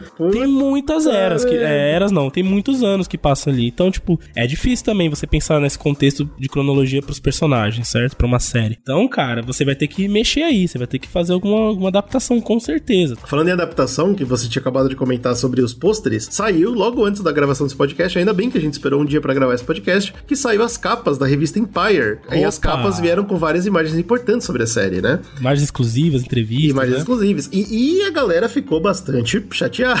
e a gente tem que comentar sobre algumas capas que, se você não viu ainda, você pode caçar pra ver. Se você tá vendo isso no YouTube, você tá vendo a capa agora. Obviamente, uma delas é da Lady Galadriel, praticamente uma elfa guerreira, né? E a- o pessoal ficou super incomodado. Falaram, pô, vamos, vamos mudar essa personagem. Provavelmente, na tentativa de contar uma história sobre uma mulher forte independente, entendeu? Eles vão ter que alterar quem foi Lady Galadriel. E aí, é o tipo de discussão, cara, que eu acho que é boba, entendeu? Esse tipo de coisa eu acho que é bobagem. Porque assim, não tem um livro, não tem um momento que o Tolkien senta e fala, "É, a Galadriel foi assim durante a vida toda dela. É, então pode outra, ter fases. é, se os caras, mais uma vez, se os caras estão querendo ser chato, no Silmarillion, quando é descrito a família da Galadriel, ela é descrita, ela acho que ela é a única de irmãos, a única mulher entre irmãos, e ela é descrita como uma mulher é mais personalidade mais forte, assim. Tem aberturas, vamos dizer assim, na escrita do Tolkien que você pode trazer um elemento mais mais guerreira pra ela, uma coisa Sem mais dúvida. forte, sabe? E, e o pessoal fala como se fosse impossível. Não é impossível. Não, essa galera tá viajando, porque, tipo, depois, tudo bem, né? de- um pouco depois na história da Galadriel, ela vai acabar se juntando com elfos de outra casa, vamos dizer assim, e casando com Celebrimbor, né? Que ela acaba indo pra floresta lá que a gente vê no Senhor dos Anéis, etc. Então meio que morre, vamos dizer assim, esse lado mais aventuresco dela, ela acaba se tornando uma coisa mais feiticeira. Quando a gente tá falando em época de vida de elfo, né? Tudo é muito longo, cara. Relaxa. Exato, mano. Então, Isso, isso é uma parada que me incomoda um pouco, que a galera fica brisando assim. Tem uma personagem feminina, seja elfa, anão, o que for, e, e me incomoda que ela seja uma guerreira, por exemplo, porque antes ela tá fazendo magia. E, e a gente coloca esse bagulho assim, ah, porque ela ser guerreira é personagem forte. Eu acho que, cara, uma personagem feminina ela não é forte por ser guerreira ou não. Acho que a parada que a galera devia pensar um pouco mais é o que que essa personagem, como conceito dela, ela traz. É, qual vai ser a narrativa? É, eles Exato. têm um bagulho aí, porque assim, a época em que vai se passar a série, existem muitos conflitos de fato, e ela é, vamos dizer assim, o principal ponto antagônico do Sauron nesse, nesse período. Então a gente tem uma, um núcleo legal pra ser abordado na série. E ela, por ser guerreira ou não, tipo, beleza, ela vai ser talvez mais guerreira ali, vai, ter vai usar umas armaduras, e o cacete. Mas, cara, é, é a Galadriel, tá ligado? Ela é forte, ela é assim, ela, é, tipo, ela não vai ser enganada fácil pelo Sauron ou por qualquer um, entendeu? Ela é esse Sim, bagulho. Talvez ela, tenha- ela seja forte por ela peitar o Sauron. É outra parada. Não tem nada a ver com ela tá com uma espada ou simplesmente apontando o dedo, sei lá. Mas você tá, você tá indo muito é além, Bruno. Você tá respeitando muito a discussão dos caras. Os caras estão reclamando só porque no trailer ela aparece escalando uma parede.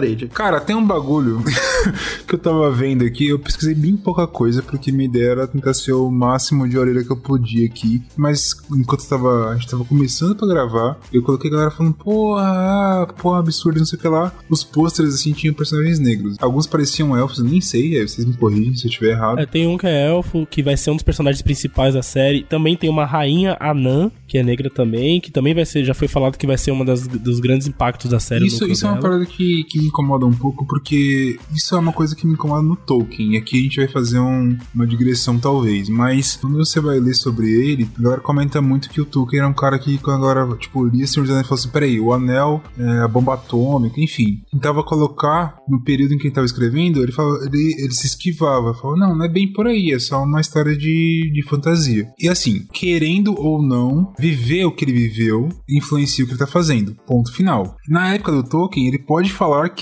não, porra, a Segunda Guerra Mundial não influenciou em nada. Isso aqui é só uma paradinha idiota que eu fiz. Eu acho que é impossível isso acontecer. Qual é a minha conclusão? Você colocar um elfo negro hoje em dia, principalmente nos Estados Unidos, que tem toda essa discussão muito forte, isso não só na sociedade, como no, na mídia como um todo, é impossível você não colocar. Se ele não colocar, ele tá tomando uma posição que vai ter é, impacto da galera que tá assistindo, entendeu? Claro, porque a gente já cansou de comentar sobre isso. Não custa nada pra produção da série representar. Não custa nada. Representar diferentes pessoas, de diferentes estilos e tal. Mas é toda a diferença do mundo pro público. Porque quem nunca foi representado precisa ser representado. Sim. Não vai mudar. Os caras acham que vai mudar o contexto da Não história. vai, não vai. velho. Um grande argumento é, pô, não, ele tá descrevendo a his- a história barra mitologia europeia, não faz sentido ter. Segura aí, cara. Se você ouvir o próprio podcast que a gente fez sobre a história de Roma, você vai ver como o Cartago teve uma grande influência. E você acha que não teve um carta cartaginês É. que ficou na Europa ali? Um, um só, um só. Tô nem falando de Não, fora dois. que é muito importante de um só. entender a diferença. A Ah. gente comentou Ah, aqui que o, o britânico, né, o, o cara do- da Europa lá, adotou Tolkien como a, a cultura dele. Mas não foi escrito pra isso. Exato. Então, não pode se confundir, falar, ai, é, é britânico, é europeu. Não é, é da Terra-média. E mesmo que fosse, cara. Essa é uma discussão que realmente ela vai bem longe. Talvez até seria tema para um outro material nosso, seria legal discutir isso. Porque existe sim várias galeras que abordam a, a literatura do Tolkien com um aspecto, ah, é, embranquecimento ali, de euro, eurocentrização da parada, e várias coisas assim.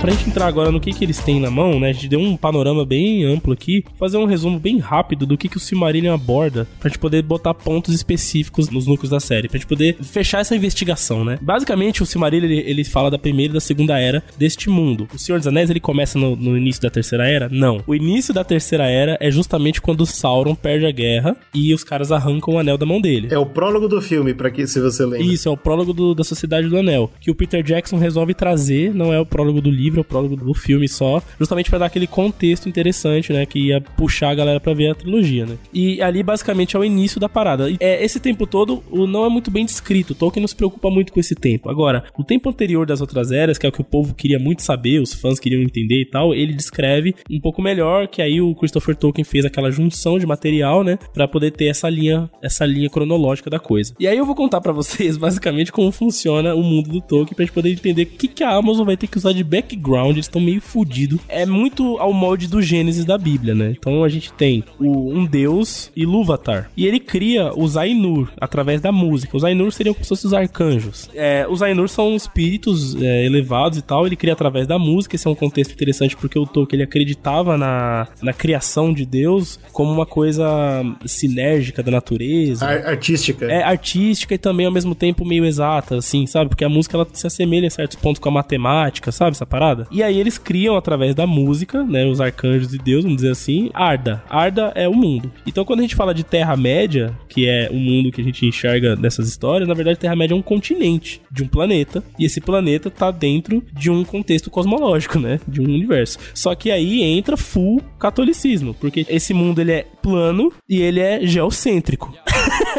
As estrelas são colocadas pra iluminar Arda, é, os outros planetas, enfim, tudo que tem em volta é colocado pra decorar Arda. Claro que depois esse planeta vai sofrer uma catástrofe que vai virar, vai ficar redondo, vamos dizer assim. E aí de dentro dos Ainur existiam uma subclasse, né, que era os Valar, que era como se fossem os arcanjos, e os Maiar, que é como se fossem os anjos, vamos dizer assim, um pouco mais abaixo. E aí os Maiar eles meio que serviam aos Valar. Então era essa a brincadeira. Então eles ele ele dá a opção pra esses é, Ainur, que são esses anjos dele, irem pra Arda trabalhar naquele mundo, ou seja, vão pra Terra lá, através da minha música, desenvolver aquele mundo, criar a água, criar as montanhas, criar as florestas. E aí a coisa pula um pouquinho mais parecido com mitologia grega, por exemplo, ou nórdica, porque cada um desses Valar, eles tinham uma característica estilo deus grego. Então você tinha lá o Valar, que era o ferreiro, você tinha o Valar que era da natureza, o Valar do fogo. Então você cria uma coisa, um panteão. E aí dessa galera dos Valar, você tinha o mais poderoso de todos, que era o Melkor. E o Melkor ele é a figura do Lúcifer, né? Porque ele começa a criar inveja de Ilúvatar, então ele se rebela, ele é expulso pelos irmãos Valar dele, e aí ele acaba levando junto com eles alguns Maiars, né? Que são os, os abaixo, que, com, que corroboram com o ideal dele, que era de peitar Deus. Dentro desses Maiar, por exemplo, está Sauron, né? Que era um, vamos dizer assim, entre aspas, um anjo ali,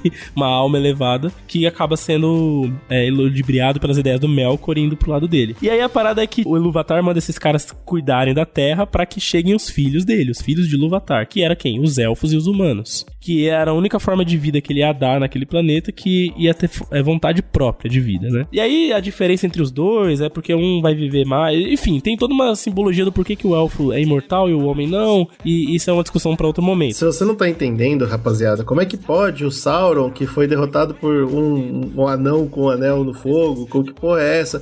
É um anjo. É, vocês têm que lembrar que a gente tá comparando muito com o cristianismo, porque realmente tem muita influência. Então tem vários momentos e várias passagens que aquela parada de uma coisa pode ser física e espiritual ao mesmo tempo. Então, por exemplo. É, é que acontece que vai ter uma transição, né? Porque o, os caras, quando vão pra Arda, eles assumem forma física. Então os Valar, eles assumem, assumem uma forma física meio etérea. Então eles ficam, tipo, ah, é, que nem, por exemplo, Manwë, que era o líder deles. Ele era um cara, tipo, meio feito de vento, tá ligado? Ele era o deus do ar. Só era humanoide ali pra dar pra, pra você saber pra onde olhar pra quando conversar Exato. com ele. Qualquer parada, chega os elfos, eles nascem primeiro e eles se autodenominam Kendis, né? Kendi na língua dos elfos, do Kenya, significa aquele que fala, porque eles podiam falar. E aí os Ainur, né, os Valar que estão lá cuidando do, do Arda, eles se apaixonam pelos filhos do, do Ilúvatar. Falam, cara, vocês são muito da hora, vocês são legais, venham morar com a gente no continente de Aman, que é outro continente que tem no ocidente, vamos dizer, daquele mundo. E lá eles meio que, tipo, criam uma sociedade em que você tem os deuses e os elfos convivendo lá, tá ligado? E os Maiar, claro, né? Então eles foram pro ocidente, deixando assim as terras do leste. Isso, lá. E aí quem ficou cuidando dos, do leste foi o Melkor, que ficou lá cagando e tudo. Então foi ele que criou os vulcões, foi ele que criou o extremo frio, ele que cria as coisas ruins do mundo, tá ligado? E toda vez que o Melkor cagava no pau, os, Alnar, os, os Valar iam lá e tentavam arrumar. Então era uma guerra, era literalmente uma guerra de deuses. Então a primeira era da, do Tolkien é um bagulho mitológico mesmo. Tem deuses gigantes feitos de fogo, de ar, de, de madeira, o cacete, e fazendo o mundo ser todo conturbado como ele é. Que faz sentido se a gente tá falando de mitologia, certo? Exatamente assim. Não dá para você tentar racionalizar. É muito lírica. A gente até pode fazer depois um material extra pro Zcast com cada um dos Valar, falando dos poderes e como foi essas guerras e tal. Seria legal. Mas basicamente o que acontece é, os elfos, os Kend vêm primeiro e os Eldain, que eram os humanos, iam vir depois. Esses iam vir com uma imaturidade muito maior do mundo e com uma gana muito maior também, porque eles vivem menos, né? Essa que é a parada. Então tem aí todo um contexto e tal. E os Nalgrim, que era o povo nanico na língua dos elfos, que eram os anões, foi criado por um dos Valar, que era o Auli, que era o ferreiro, que queria também criar, tá ligado? Putz, eu também quero fazer uma coisa igual o Ilúvatar. Eu também queria criar. E ele cria os anões e o Ilúvatar pega no flaga, fala: Ah, então você tá metendo louquinho igual seu irmão lá, o Melkor. Fala, não, porra, desculpa, me perdoa, meu Deus do céu, que merda. Ele fala: Não, beleza, porque você veio pedir desculpa que você foi humilde, eu vou deixar os Nalgrim existirem. Só que para eles existirem, eles vão ter que dormir até que os outros meus filhos cheguem ao mundo, tá ligado? Dormir onde? Debaixo da terra. Exatamente, eles vão dormir debaixo da terra e eles vão ter essa gana da, da profundidade, etc e tal, que tem muito. É perfeito, mano. A mitologia é maravilhosa. muito melhor, inclusive, mais organizada do que as mitologias que a gente conhece do resto do mundo. Não por acaso, foi um cara só que escreveu. Enquanto as outras mitologias é tudo uma miríade de coisa que muita gente colocou o bedelho. Então aqui eu já falei para vocês a origem de três dos povos, né? E aí, como surgem os orcs? O Melkor, que era o vilão da grande história, ele captura alguns elfos com raiva dos filhos do Ilúvatar, que eram os... Acho que a gente já pode chamar o Melkor de mal. É, é o, mal. mal, né? O Lucifão. ele vê os elfos rodando, sendo felizes e criando artes e línguas e capturava alguns elfos, massacrava os e tal e jogava magia negra neles e eles foram virando os orcs. Então, na verdade, o orc é uma criatura, tipo, eram, eram elfos que foram torturados pela maldade do Melkor e viraram uma criatura das trevas. Enfim, é esse o contexto da parada. E aí, quando você pega os, os Maiar, por exemplo, tinha cinco. Tem vários, são vários personagens que tem ali. E aí que entra um grande problema que a série da Amazon vai ter. Porque você tem essas entidades que eles não têm os direitos de falar, essa parte mitológica, certo? Só que diretamente dos Maiar é que vão cair personagens que vão ter que estar na série. Vou falar alguns aqui que vocês devem conhecer. Um que era chamado de Myron era o Sauron. Ele inicialmente servia a Auli, que era o deus ferreiro, e ele acaba sendo ludibriado pelo Melkor e indo pro lado das trevas. Outro também é o Arendil, que é conhecido como Radagast, que é aquele, aquele mago castanho que a gente vê no filme do Hobbit, né? Que é um doidinho da, da floresta que servia a Yavanna, que é a Valar da natureza. Outra que a gente tinha também era o Mitrandir, conhecido pelos elfos, ou é, Olorin, né? Pelos Maiar, que é ninguém menos que Gandalf, o cinzento. Então Gandalf também é uma criatura de semelhança do Sauron, tá ligado? Eles são almas primordiais. O Gandalf, quando ele se torna o branco, ele acende? Ele se torna um Valar ou não? Não, ele não se Não, torna né? um Não é Valar. possível. tem, um, tem um trecho sobre isso no, no Submarino. O que acontece Ele continua basicamente... Maia tranquilão, Maia É, tranquilão. o que acontece é que então, essa que é a parada, porque quando os povos vão pra Terra-média, de fato, e a coisa começa a desenrolar de lá, os Valar, eles escondem o continente de Aman com magia, e tanto é que você vê no final do Senhor dos Anéis os elfos indo, né, embora, De navio pra algum lugar bizarro. eles estão tentando voltar pra... Pro Éden. Pro Éden, exato, que é Aman, que é o É. continente dos deuses. Então, quando o Gandalf morre, ele vai pra lá. Existe um dos deuses, que acho que é Mondol o nome dele, alguma coisa assim, que ele é como se fosse o Hades. Aí ele recebe as almas. Então, quando chega o Maiar, que é Gandalf, ele traz o Gandalf de volta de uma maneira mais elevada. Porque o Gandalf é um dos poucos que não se corrompem com o poder do anel. Ele é um Maiar puro. E ele volta como branco, porque adivinha se Saruman também não é um Maiar, né? Só que ele é um dos, que, um dos muitos que o Sauron consegue perturbar, né? Que o mal, o mal, a influência do mal. Porque é bobagem. Não, não é inteligente usar Sauron. Porque o, o Tolkien escreveu pra gente entender ele É, como porque mal. na verdade o que acontece é o seguinte: rola uma guerra muito grande dos Valar contra o Melkor, que é chamado de Morgoth pelos elfos, né? Que também é outro nome que ele tem, que você. Ah, o Sauron era discípulo de Morgoth. Morgoth nada mais é do que um arcanjo, que é Lúcifer, na história. Aham, é, e é. ele, os elfos chamavam ele de Morgoth. Então o Tolkien ele, ele usa esses dois nomes o tempo todo, parece que são pessoas diferentes, mas não é, é mesmo bicho. Dentro desse contexto, eles vão derrubar o Melkor, eventualmente o- ele vai perder a guerra, os Valar vão, vão ganhar essa parada toda. Os discípulos dele vão sucumbir por aí. Inclusive, ó, você tem a mãe, não tem aquela aranha lá que dá um pau no Frodo? a mãe dela, tipo, da linhagem dela, era uma discípula do Melkor. Você tem várias criaturas ali, e um deles era o Sauron, né? Que era um Maiar que tinha sido corrompido. Então a ideia é que quando acaba a primeira era, que é quando eles derrubam o Melkor, a coisa vai ficar feliz agora, né? Acabou o mal no mundo, os humanos, elfos e anões podem viver. Inclusive, eles vivem muito bem. é, os elfos acabam tendo uma rebelião, eles saem do Éden, e é por isso que os elfos estão na Terra-média, né? Tem um dos os elfos que é o que constrói a Silmarils, que por isso que o nome do, do livro é Silmarillion. Olha, olha esses É o caras. Feanor, o que, que ele faz? Ele fala, porra, foda-se, vocês estão escravizando a gente, a gente vai embora daqui e, e eles vazam e tal. Enfim, tem toda essa porra que a Amazon não pode falar. É isso. É, exato, exatamente. É isso que me deixa confuso, cara. Eu vou falar o quê, então? Então, toda essa backstory a gente tem que saber porque vai fazer parte da história, mas eles não podem falar. É muito curioso O isso. que acontece? Como os humanos, os elfos e os Valar se juntam pra derrubar o mal, como prêmio, os Valar dão pros humanos uma ilha. Eles criam, é um mini continente, sei lá, tamanho da Austrália, talvez, que é Númenor. E ele tem um formato de estrela. E lá eles colocam esses Eldain que participaram, não todos, os que participaram da guerra contra Melkor, e esses ganham um status de poder viver mais, eles são mais evoluídos, tá ligado? Tanto é que o, o Aragorn, ele vem dessa linhagem aí, ele vive bem mais, né? E aí, cara, entra a Segunda Era, que é onde a Amazon pode falar. Tudo começou com a forjadura dos grandes anéis. Três foram dados aos elfos, imortais e os mais sábios e justos de todos os seres.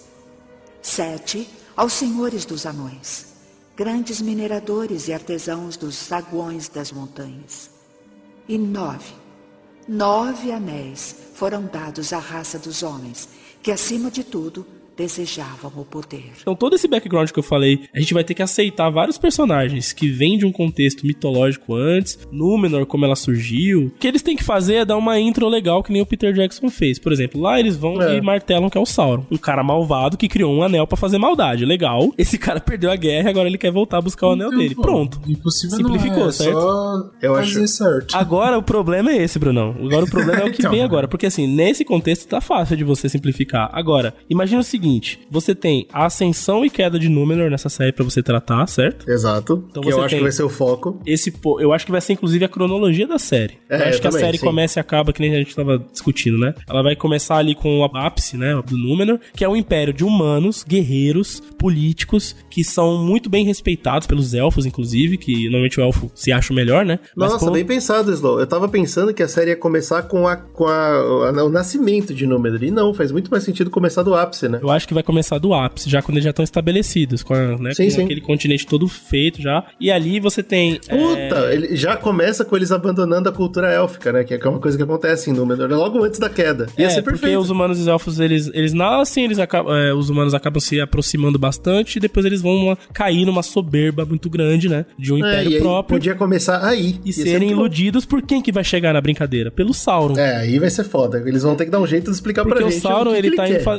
O que ele tá fazendo de fato, de acordo com o Tolkien? Ele tá indo lá tentar recriar o ambiente perfeito pro Morgoth voltar. Olha, mas você pode falar assim, o Sauron é ruim demais. Nossa, como ele é do mal. Ele fez isso, cara. A gente aceitou. É isso aí, cara, é isso aí. Vai ser por aí, se pá, não sei. E a parada aqui, o que, que o Sauron faz pra conseguir botar em execução o plano dele? Ele entra como um Maiar, ou seja, como uma alma superior naquele mundo, disfarçado do Alatar, que é outro mago, que é o Mago Azul. Que o Tolkien nunca descreve muito bem nas histórias e tal, mas o Sauron ele entra com esse papinho, entendeu? Então ele vai se adentrar em Númenor e ele vai corromper os caras lá. E os elfos também ele vai ter um contato. É, eu também acho que é, o que a gente mais vai ver na série é isso. E aí tem um bagulho no trailer da série que é muito louco, mano, que é justamente um meteoro caindo. Não sei se vocês veem esse, tre- esse trecho. Tem vários É, elfos. o meteoro eu não entendi, não. Vários Você elfos olhando aquilo. Gil-galad, que é um dos elfos que vão liderar o exército contra Sauron, pra derrubar ele e tal lá na frente. É, aparece no trailer também e tal. E aí parece, dá a entender que desse meteoro cai alguém que tá saindo de um, de um bagulho de chamas. Nossa. E- tá bom. E ok. aí, bicho, é, dá a entender que a chegada do Sauron é essa aí. Ele vai cair como uma entidade mesmo. Tá bom, é uma, é uma desculpa fácil de enfiar ele na história, né? Sei É, bom, lá. esse é um dos, dos coisas que a série vai ter que trabalhar. Isso e os elfos. As casas dos elfos, vamos dizer assim, que tem toda uma linhagem longa. E aí o que acho que o grande tesouro de, de conteúdo que eles têm na mão, que eles podem preencher, é justamente no período ali da Forja dos Anéis. Porque, tipo, isso não é muito bem aprofundado pelo Tolkien. O que se sabe na lore do bagulho é que o Sauron vai dar essa ideia pro Celebrimbor, que é o cara que forja. Pô, ele vai chegar com um papinho de, porra, vamos liberar o anel pra rapaziada. Essa frase é boa. Ele fala isso mesmo? Pros Não, anões, pros elfos, homens, vai ser muito show. E a gente não sabe muito bem se ele cria o um anel pra todos governar, baseado no, no conhecimento que ele adquire ali da forja, ou se ele, tipo, faz o cara criar o anel. A gente sabe que é ele que cria, mas a gente não sabe se, tipo, qual é o contexto exato da criação, se ele consegue enganar o cara a fazer pra ele, ou se ele, tipo, já tinha esse plano desde o início de controlar todo mundo. Então, é aí que tá, eu acho que é onde a série vai poder brincar mais, contar mais história fresca que eles criaram. Perder bastante tempo em um anel, aí depois perde mais tempo no outro. Dá pra, dá pra brincar. Exato. E aí corrobora com o que a gente falou até agora dos posters, da bagulho do anel, do período, né? Então, sim, eu acho que a série vai ter por conta própria como contar sobre esses anéis, e como eles foram usados e esse tipo de coisa que o Tolkien não se aprofundou nisso. É, você tem que criar uma série de cinco temporadas, já mandei essa, de criação de anel. Não, mas aí você tá minimizando, pô. Você não tá falando criação de anel, você tá falando Senhor dos Anéis, cara. Então ele fala assim, tem que criar cinco anel e tem três línguas diferentes, pô, do nada. É, acho que por enquanto a gente tem uma noção clara do que, que a Amazon tem, mas a gente não faz a menor ideia do que ela vai fazer. A gente vai ter que assistir a série, obviamente já vai ter muito mais conteúdo nosso no YouTube, então se você tá ouvindo agora, vai lá, segue nosso canal, vê as coisas que a gente vai postar, porque a gente vai tentar montar todo o cenário pra vir a Amazon e derrubar tudo, e aí a gente vai poder falar um monte sobre tudo que eles fizeram errado, vai ser bem legal. Cara, tem um, pra fechar, tipo, como a gente tá um pouco perdido ainda no, no- nessa brincadeira, saiu, no trailer tem, tem fotos na- nas revistas, que nem você falou, que estão saindo e tal, de dois brother andando nas montanhas com duas, dois chifres de alces gigantes nas, Nas costas. costas, pode crer. E aquilo ali não tem, não tem aquilo em nenhum livro do Tolkien. Slow. Vai ser legal, vai ser bom. Simplesmente não, ninguém sabe, bicho. Que, que povo é aquele? que- Então, Vai assim, ser legal. já tá dando pra entender que tem coisa lá que os brother criaram, entendeu? Então vamos ver. Se você gostou, se você tá sabendo de coisa que a gente não tá sabendo ainda, se você não tava sabendo dessas loucuras todas de direito e agora você desistiu de vez da série, porque agora, foda-se, você sabe que não vai dar certo, manda e-mail pra gente. Por onde eles podem falar com a gente? Porra, vamos lá, vamos falar por todas as redes sociais que vocês puderem. Siga o Zcast no Instagram, siga o Zcast no Twitter, no Facebook. A gente, ninguém tá usando essa porra mais, né? Não é possível. Não, acabou. O Facebook Mas pede. enfim, siga a gente e você também pode mandar nosso, um, e-mail pra nós, que é no republicasecast.gmail.com, que também é a nossa chave Pix, caso você queira contribuir com o conteúdo. E, né, tudo isso é graças aos nossos apoiadores maravilhosos. Eu tô curioso, eu vou seguir também o Zcast, que eu não sigo ainda, pra entender Caralho, Bruno, parabéns. Se eu preciso ou não assistir essa série, entendeu? Porque eu tô um pouco confuso. Hum, curioso. E caso você queira se, é, tipo, apoiar, você gosta do conteúdo que a gente faça, você vai em apoia.se Zcast ou pelo nosso e-mail, você pode também apoiar pelo Pix e contribuir pro projeto continuar. Porque esse projeto aqui não é tão simples assim, a gente tem que se lascar todinho pra fazer. Dentro, dentro dessa parada do esforço que a gente faz, né? Claro que esforço é entre aspas. Assim, eu fui ler os, o- as paradas dos apêndices, né? E eu não tava com esse costume, eu não tava com esse costume. E aí eu fui comentar com uma galera, uma galera que já é bem mais fã que eu, né? E eu falei, porra, tô lendo Tolkien, mano, mó rolê. Aí os caras, pô, que isso? Não, pô, como assim? Como é Mas os caras Pô, nunca tá leram, né, cara? Eu achei isso engraçado isso aí. Não, calma aí. leram. É. É isso, rapaziada. A gente faz o possível. Apoie com tudo que você ama e nos amem.